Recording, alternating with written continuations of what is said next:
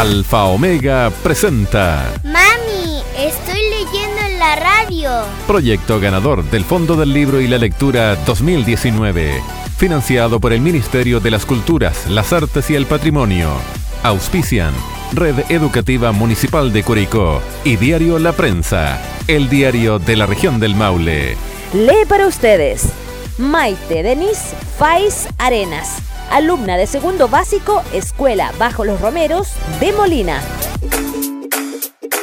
Una carta al viejito Pascuero. Faltaban pocos días para la Navidad.